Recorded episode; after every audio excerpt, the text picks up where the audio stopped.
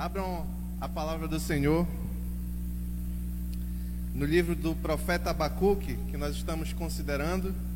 Hoje é a 14 mensagem e hoje nós vamos considerar os versos 16, apenas a parte C, e o verso 17, em continuação direta da mensagem que nós é, tivemos aqui no sábado passado. Então vamos lá. Abra o livro do profeta Abacuque, quase no final do Antigo Testamento, capítulo 2, versos 16, C, a parte C, até a 17. Considerado um, um dos grandes filósofos da natureza, o que é considerado um dos grandes filósofos da natureza é um homem chamado Demócrito que viveu no período de 460 a 370 aproximadamente antes de Cristo. E o que, que esse homem pensou? Porque ele é, ele é considerado um, um grande filósofo?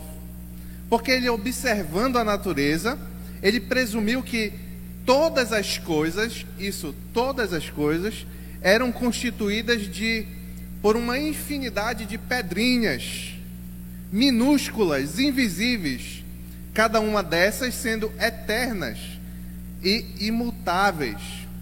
A essas pedrinhas que esse homem, é, pelo, apenas pelo raciocínio filosófico, é, é, entendeu, a essas pedrinhas ele chamou de átomos. A palavra átomo, acho que grande maioria sabe, significa indivisível. Para Demócrito, os átomos deveriam ser eternos e deveriam existir em grande diversidade. Pois se todos os átomos fossem iguais, não haveria como existir coisas de formas diferentes. Por isso, ele explica pelo fato de que esses átomos se uniam para formar algo, depois se separavam, se mediante decomposição e formavam outras coisas, outras. E por essa combinação de pequenas pedrinhas em formatos diferentes, Demócrito é, entendia que eram formados as rosas, os pelos dos cavalos, o corpo humano, a pedra, a bola, qualquer coisa que existisse era formada por esses pequenos átomos. Hoje sabemos que muito da teoria deste filósofo se confirmou como por exemplo a existência de átomos. Porém, ele só acreditava no material. Era um materialista, como consequência. Logo, as coisas para ele careciam de significado em si. Não havia significado especial em nada, porque se tudo é formado por pequenos átomos ou pequenas partes indivisíveis, então tudo é o valor das coisas ela é meio que semelhante sem nada sem um valor especial. Nesse sentido, nada tem um valor intrínseco. A vida do homem, já que a vida do homem é formada apenas por pequenas pedras de formatos diferentes, ela tem o mesmo valor do que uma pedra. Porque é, é, é o mesmo princípio formador. No entanto, a realidade única e verdadeira, ela tem sido cada vez mais entendida em alguns aspectos, claro, por meio do avanço científico. Hoje é uma crescente no meio científico a ideia de que existe um criador. Você sabia disso? Nós aqui, quem tem 20, 30 anos, deve ter sido bombardeado durante muito tempo apenas com a visão de que tudo surgiu do caos mas hoje tem avançado no meio científico, no meio acadêmico, a ideia de que o mundo que nós vivemos ele veio de um criador. Essa teoria não necessariamente compatível, é, não necessariamente defendendo a Bíblia, mas no sentido muito mais filosófico e científico, é, em alguns significados do que essa palavra científica pode fazer. E essa ideia é a ideia do design inteligente. Ou seja, cientistas têm voltado os olhos para a natureza, voltado os olhos para o universo, para a criação e têm chegado cada vez mais à conclusão de que isso não pode ter surgido do acaso. Existe uma organização, existe uma perfeição no funcionamento que parece dar a entender que foi criada por um ser inteligente. Quando voltamos nossos olhos para a Bíblia Sagrada, a verdade se descortina. O Criador se revela e é Deus que criou todas as coisas ex nihilo, ou do nada, pelo poder da Sua palavra. Por isso, as coisas então, vamos lá, Demócrito, as coisas não tinham valor ou tinham o mesmo valor porque eram fundamentadas apenas num amontoado de átomos, apenas em materialismo. Mas a palavra nos revela que temos um Criador e é Deus. Logo, as coisas passam, e quando eu digo as coisas, é tudo, passam a ter valor na medida que o valor é atribuído pelo Criador. Como consequência, como consequência dessa verdade, a perversão, o mau uso ou a destruição desmedida das coisas criadas por Deus não ficarão impunes diante do Senhor. E é isso que o texto que nós vamos considerar essa noite vai nos revelar. Então vamos lá. Abacuque capítulo 2, versos 16, parte 6 e 17. Logicamente eu vou ler o 16 inteiro, mas o que nós vamos considerar essa noite é apenas a parte final do 16. Leiamos a palavra do Senhor. Beba bastante vergonha em vez de glória. Sim, beba você também exponha-se. A taça da mão direita do Senhor é dada a você. Muita vergonha cobrirá a sua glória. A violência que você cometeu contra o Líbano o alcançará, e você ficará apavorado com a matança que você fez de animais, pois você derramou muito sangue e cometeu violência contra as terras, contra as terras, cidades e seus habitantes. Oremos ao Senhor. Pai querido, obrigado pela tua palavra, Senhor. Que ela produza edificação, que ela produza conhecimento de ti nessa noite, Pai. É o que te pedimos em nome de Jesus. Amém. A descrição, e aqui é a título de contexto, que eu venho repetindo sábado após sábado, só acrescentando um pouquinho mais, a descrição do castigo que viria sobre Judá aterrorizou o profeta Abacuque. E ele recorreu ao Senhor, dizendo: Não, Senhor, vai acabar com tudo. Em resposta, o Senhor diz lá no, no verso 4 do capítulo 2 que o ímpio está envaidecido, e aqui se referindo aos caldeus seus desejos não são bons, mas o justo viverá pela fé. Após revelar essa verdade, o Senhor revela também cinco ais, ou cinco advertências em um provérbio, uma canção de zobaria contra os caldeus ou babilônios, é a mesma coisa, sinônimo, caldeu e babilônios. O primeiro ai que nós já consideramos aqui é dirigido para aqueles que aquele povo que enriqueceu extorquindo e roubando. O segundo ai, a segunda advertência, é contra os que obtêm riquezas injustamente para se proteger. O terceiro ai é uma advertência de Deus contra a violência. E na primeira parte do quarto ai que nós consideramos no sábado passado, uma advertência contra a difusão de imoralidade sobre os povos conquistados. Hoje vamos ver a última parte do quarto ai, quando é detalhado ao profeta as, as consequências, bem como outras causas que levaram ao derramamento da ira do Senhor, da ira de Deus sobre a Babilônia. Então vamos juntos. O primeiro ponto que eu chamei foi de um cálice de vergonha. Está lá na parte C do verso 16. Vou ler só o, verso 16, mas preste atenção no final do verso. Beba bastante vergonha em vez de glória. Sim, beba você, também exponha-se. A taça da mão direita do Senhor é dada a você. Muita vergonha cobrirá a sua glória. Então vamos lá. Na descrição por meio desse cântico de zombaria, do juízo que viria sobre a Babilônia, o caráter retributivo, ou seja, de retribuição da punição, se torna muito clara. Como os babilônios, como os caldeus tratavam os outros, assim também Deus os haveria de tratar. A consequência desse juízo, e agora na parte C, traria muita vergonha, é o que diz o texto. E é interessante que o termo traduzido por vergonha, e desculpem o meu hebraico que não existe, mas gigalum, o termo traduzido por vergonha, gigalum, ocorre somente aqui, em todo o Antigo Testamento. E é interessante que é uma palavra composta que foi elaborada por Abacuque, a fim de, de, de intensificar o conceito que ele quer apresentar.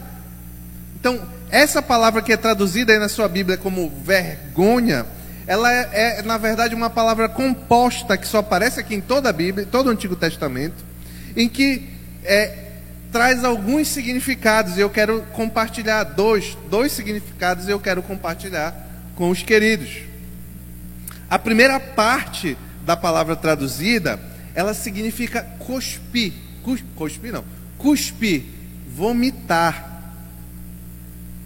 É a mesma palavra que é usada em Levítico, número capítulo 20, versículo 22, que diz assim: Obedeçam a todos os meus decretos e leis e pratiquem-nos, para que a terra para onde estou levando, para que a terra para onde os estou levando, para nela habitarem, não os vomite, para que a terra para onde eu estou os levando, para nela habitarem, habitarem, não os vomite. Então, essa palavra traduzida por vergonha, a primeira parte dela tem o significado de vômito, vomitar. A segunda porção desta palavra, traduzida como vergonha, tem o significado que seja talvez o mais claro para nós, de vergonha, desgraça, como em Provérbios 11, verso 2.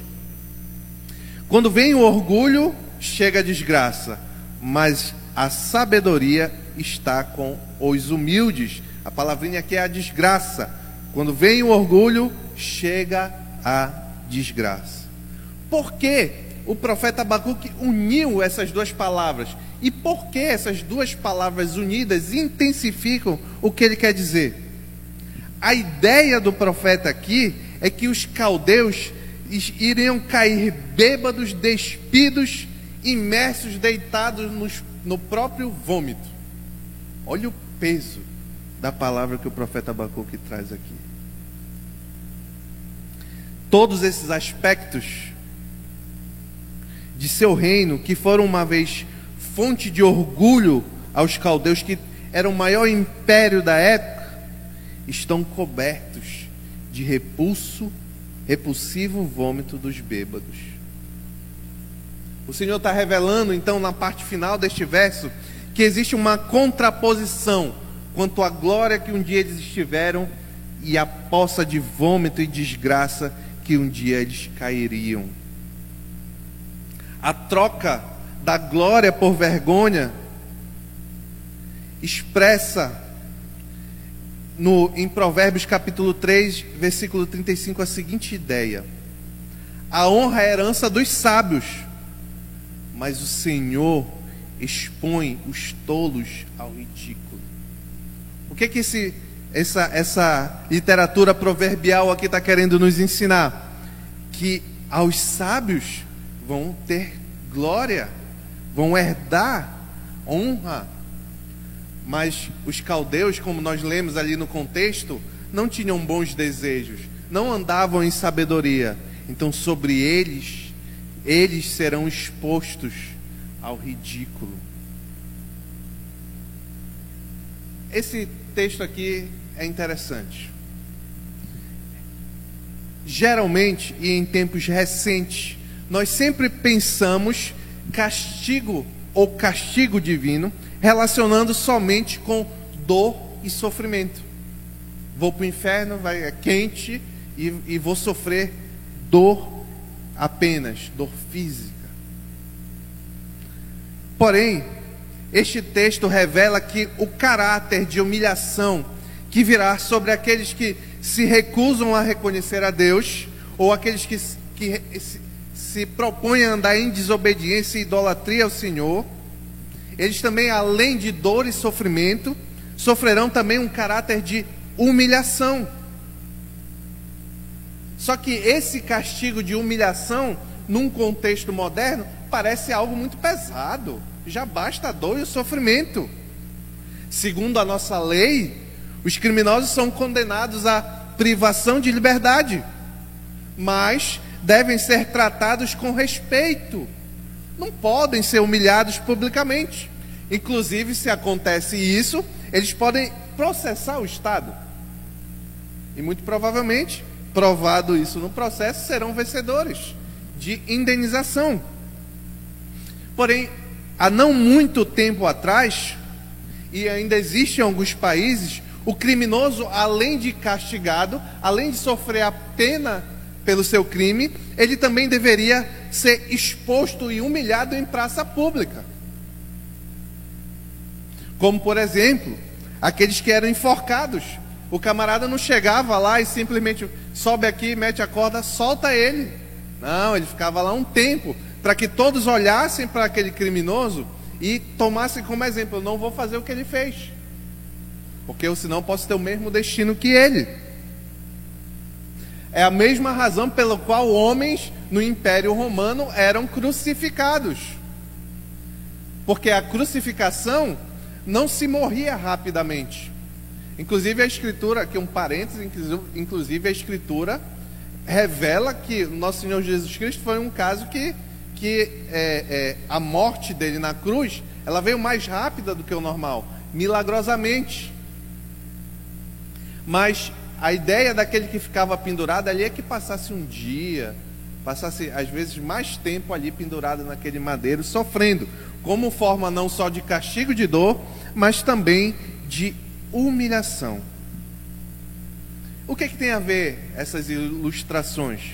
Tem a ver porque é a realidade do que o texto está revelando do que é o castigo de, de, Deus a ser executado sobre aquele povo.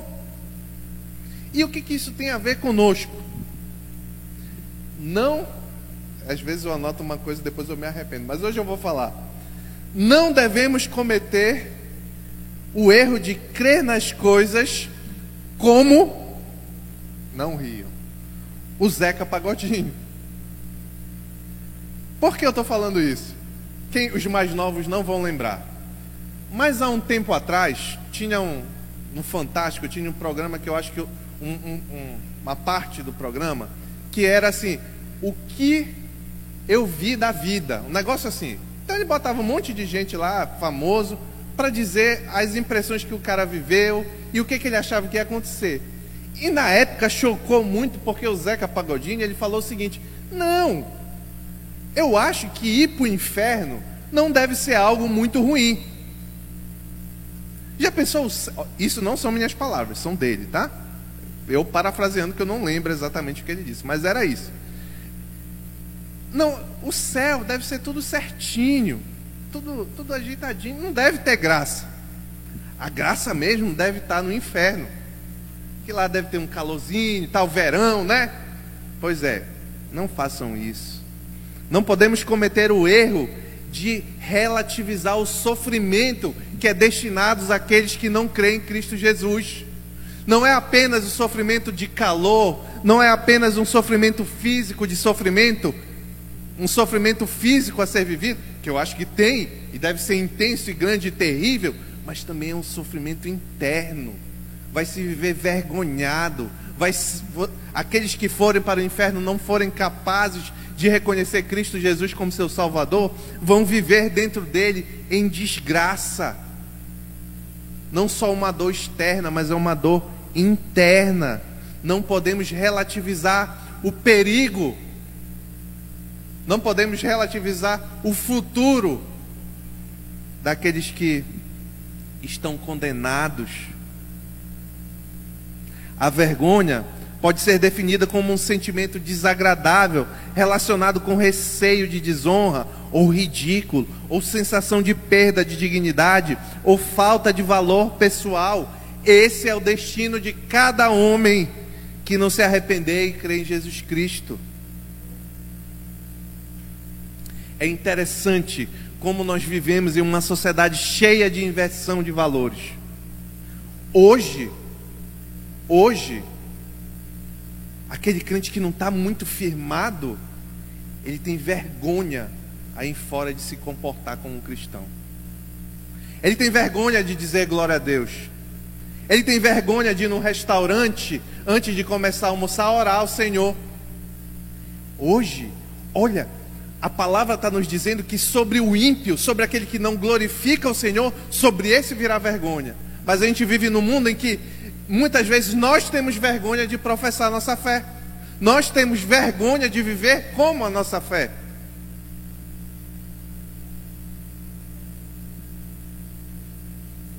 Quando aqueles que andam afastados do, do ideal do Criador deveriam andar em vergonha, nós que estamos sendo reconectados, estamos sendo renovados em Cristo Jesus, é que andamos envergonhados.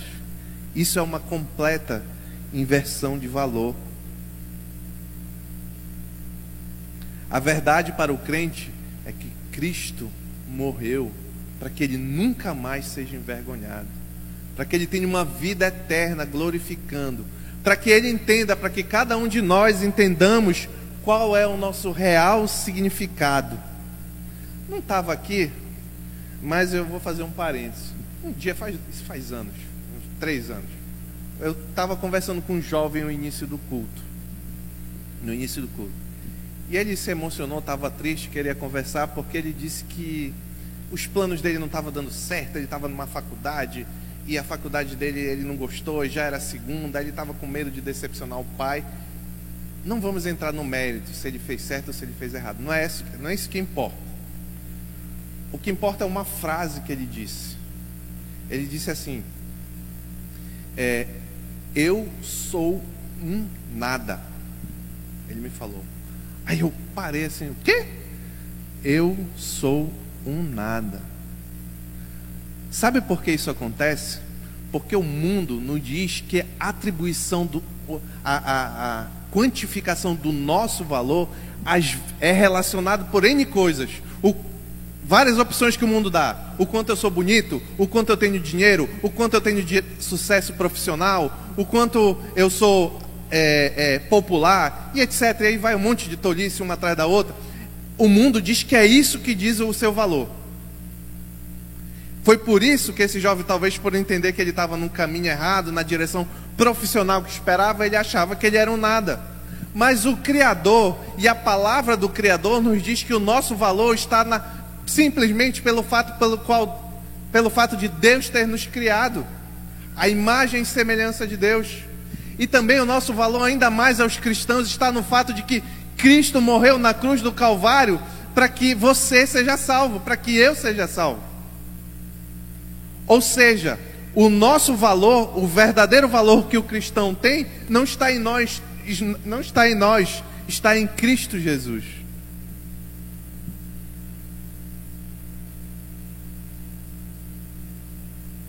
Cuidado com, com o, o sentimento de que o, importa, o que importa é o que a maioria acha. Quem deveria ter vergonha é aqueles que está andando em pecado.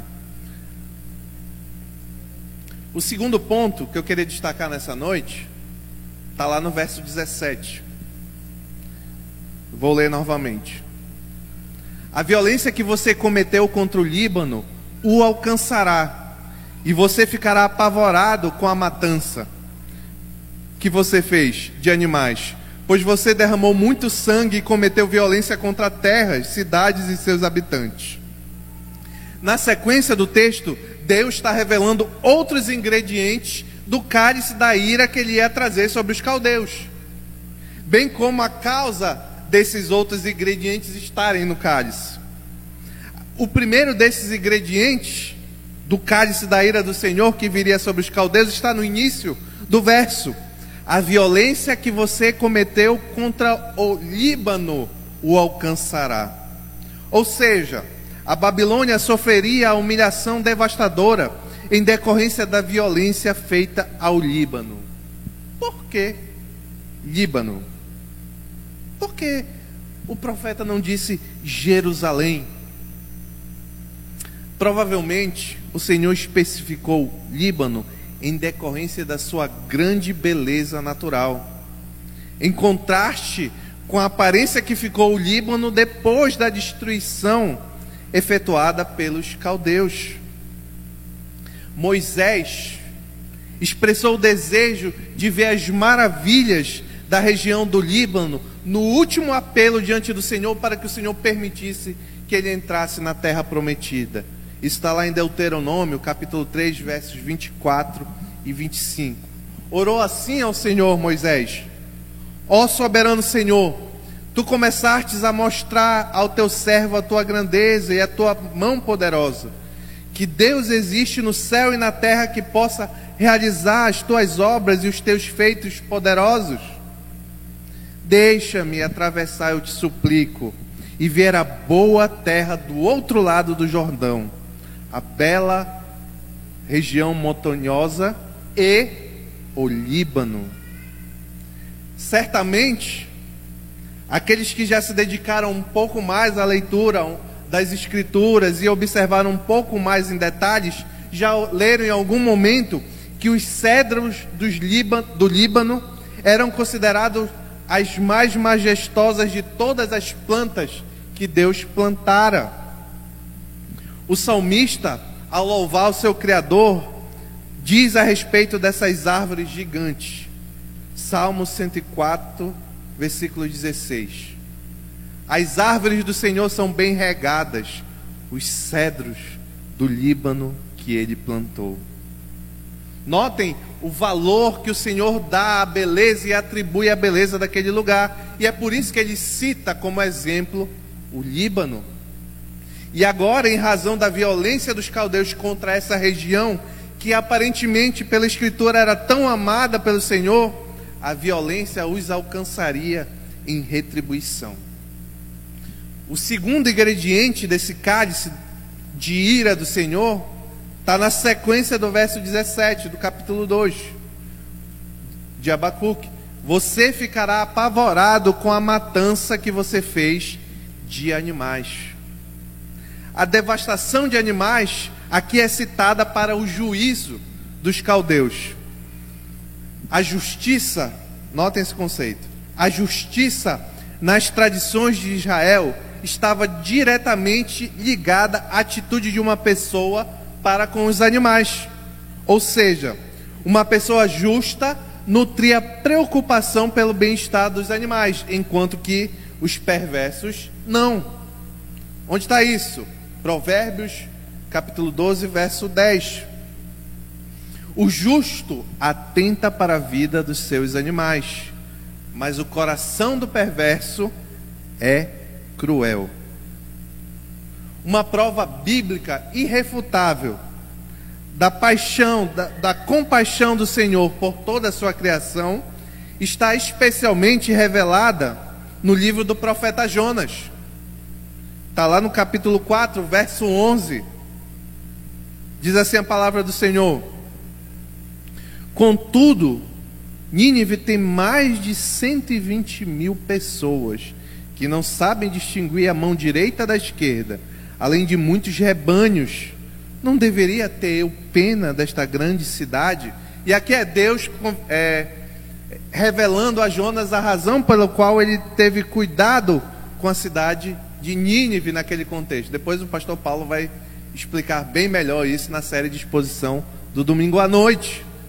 Mas o que eu quero destacar aqui é como como o Senhor se preocupava quando resgatou, é, tá, atrasou o plano de condenação de Nínive, com, e, e o cuidado que ele tinha contra os animais, os rebanhos daquela cidade.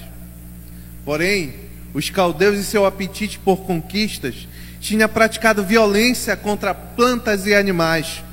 Por esta razão, sua violência se voltaria contra a cabeça deles. Curiosamente, a intenção da imagem que o profeta Abacuque quer passar aqui é que sobre eles, sobre os caldeus, iam cair os cedros do Líbano, e sobre eles viria e eles seriam destroçados pela violência dos animais. E no final do verso 17 do capítulo 2, tem um resumo, onde ele, ele trata dessas duas violências contra os animais e plantas, que ele chama de terras, e também contra os habitantes e as cidades. Ele diz: Pois você derramou muito sangue e cometeu violência contra terras, cidades e seus habitantes. A reciprocidade, a, a, a justa contraposição do castigo de Deus aos caldeus fica clara, nítida. Se os babilônios, e agora eu vou pegar também a, a, a parte inicial do verso 17. Se os babilônios obrigam outros a beberem, eles serão embebedados. Se os babilônios praticam perversão sexual, eles serão expostos. Se os babilônios promovem a sua própria glória, eles serão envergonhados. Se os babilônios vivem de violência desmedida, eles serão mortos por justa violência. E queridos, não passou muito tempo e os caminhos do Senhor se manifestaram a esta poderosa nação. O grande rei da Babilônia bebia com seus companheiros nos cálices de ouro de suas conquistas, e a escrita de Deus apareceu na parede e selou o destino daquela nação. Está revelado em Daniel capítulo 5, nos versos de 1 a 30, mas eu não vou ler todos, vou ler o 25 ao 28 e vou depois ler o 30 e o 31. A corte babilônica se regozijava, se alegrava na bebia, na bebida e na perversidade, no poder e na própria glória. Só que aconteceu este fato. Daniel capítulo 5, verso 25. E esta inscrição e esta é a inscrição que foi feita. Mene, mene, tekel, parsim. E este é o significado dessas palavras. Mene, Deus contou os dias do teu reinado e determinou o seu fim. Tekel, fostes pesado na balança e achado em falta. Pérez, Pérez, teu reino foi dividido e entregue aos medos e persas. Verso 30. Naquela mesma noite, Belsazar, rei dos babilônios, foi morto, e Dário, o medo, apoderou-se do reino com a idade de 62 anos. Que lições nós podemos tirar destes, destes textos? Primeiro, é que Deus se importa com a sua, sua criação. Ele observa as suas criaturas como animais serem brutalizados. Ele ouve o gemido de toda a criação e garante que todo o universo criado se unirá na redenção final do ser humano. Onde está isso? Romanos 8, verso 19, o apóstolo Paulo diz: A natureza criada aguarda com grande expectativa que os filhos de Deus sejam revelados pois ela foi submetida à inutilidade não pela sua própria escolha, mas por causa da vontade daquele que a sujeitou, na esperança, olha a esperança da terra, na esperança de que a própria natureza criada seja libertada da escravidão, da decadência em que se encontra, recebendo a gloriosa liberdade dos filhos de Deus. Sabemos que toda a natureza criada geme até agora, como em dores do parto. Calma. Talvez tenha alguém aqui que já tenha se assustado. Será que o pastor André está dizendo que a gente não deve comer carne? Não deve. Não, não, não fala, não diga isso. Não é isso. É preciso encontrar um equilíbrio. Deus atribuiu o valor a todas as coisas e atribuiu o homem o mandato cultural de reger todas as coisas, mas com equilíbrio. Esse equilíbrio o problema da humanidade é falta de equilíbrio. Onde nós vemos essa falta de equilíbrio nesses pontos? Um, aqueles que dizem que um animal, um, um, um aqui eu sempre falo da tartaruga, coitado, você está hoje, uma baleia, um, um, um gato tem o mesmo valor, ou às vezes mais valor do que um ser humano. É mentira. Quem, lembre que nós vimos que quem atribui o valor das coisas é Deus. E só um ser ele criou a imagem, a sua imagem e semelhança. Nós, seres humanos. Então, eu não posso atribuir valores a animais, a animais maiores do que eu atribuo a um homem. A história da criação nos revela que Deus criou os animais para a utilização do homem. Criou as plantas para a utilização do homem. Porque um homem diante de Deus tem um valor maior.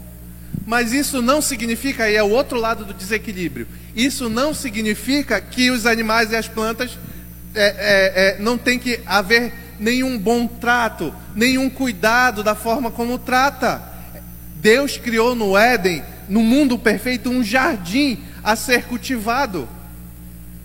A ideia inicial era que Adão e Eva, sem pecados, vivessem cultivando e cuidando daquele jardim, retirando tudo aquilo que fosse necessário para a vida deles.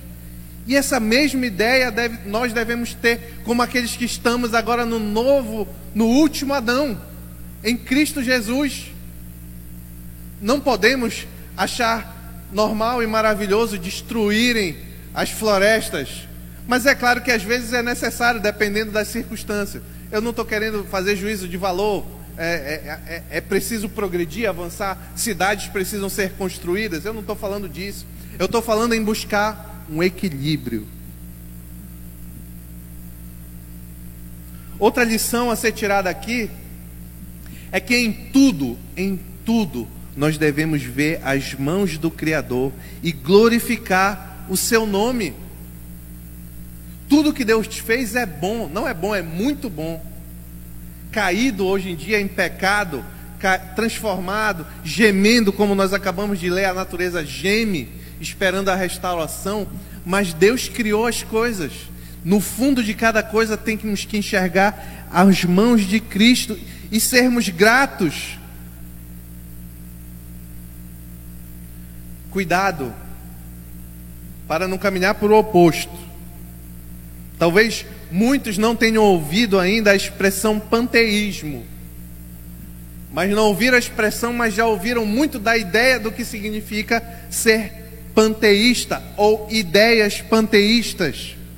O panteísmo é uma mentira que tende a mesclar o Criador e a criatura. Ah, eu nunca ouvi isso, já ouviu, já ouviu muito em filme. Mãe natureza, vamos abraçar as árvores. Não viu isso? A mãe natureza, vamos abraçar as árvores como se a natureza e Deus fosse a mesma coisa. Gaia, essas baboseiras todas. É tudo idolatria. Só existe um Criador, e é este Criador que, na Sua palavra, define o valor de todas as coisas. O perigo da idolatria é grande quando nós desequilibramos a balança. Tanto é que o próximo ai que vamos considerar é o da idolatria. Mas lembrem-se que mesmo diante desse desse difícil equilíbrio que nós temos que buscar, Cristo já bebeu o cálice do furor de Deus até a última gota para todos aqueles que se arrependem dos seus pecados, que renunciam o orgulho próprio esperando em Cristo Jesus sustentação, como nós cantamos aqui. Para aqueles que sabem que são incapazes de sustentar toda a carga, entregam para Cristo uma parte, entregam tudo para Cristo. Nós falamos no momento de oração aqui do sola fide. E que dom maravilhoso, que presente maravilhoso recebido pelo Senhor.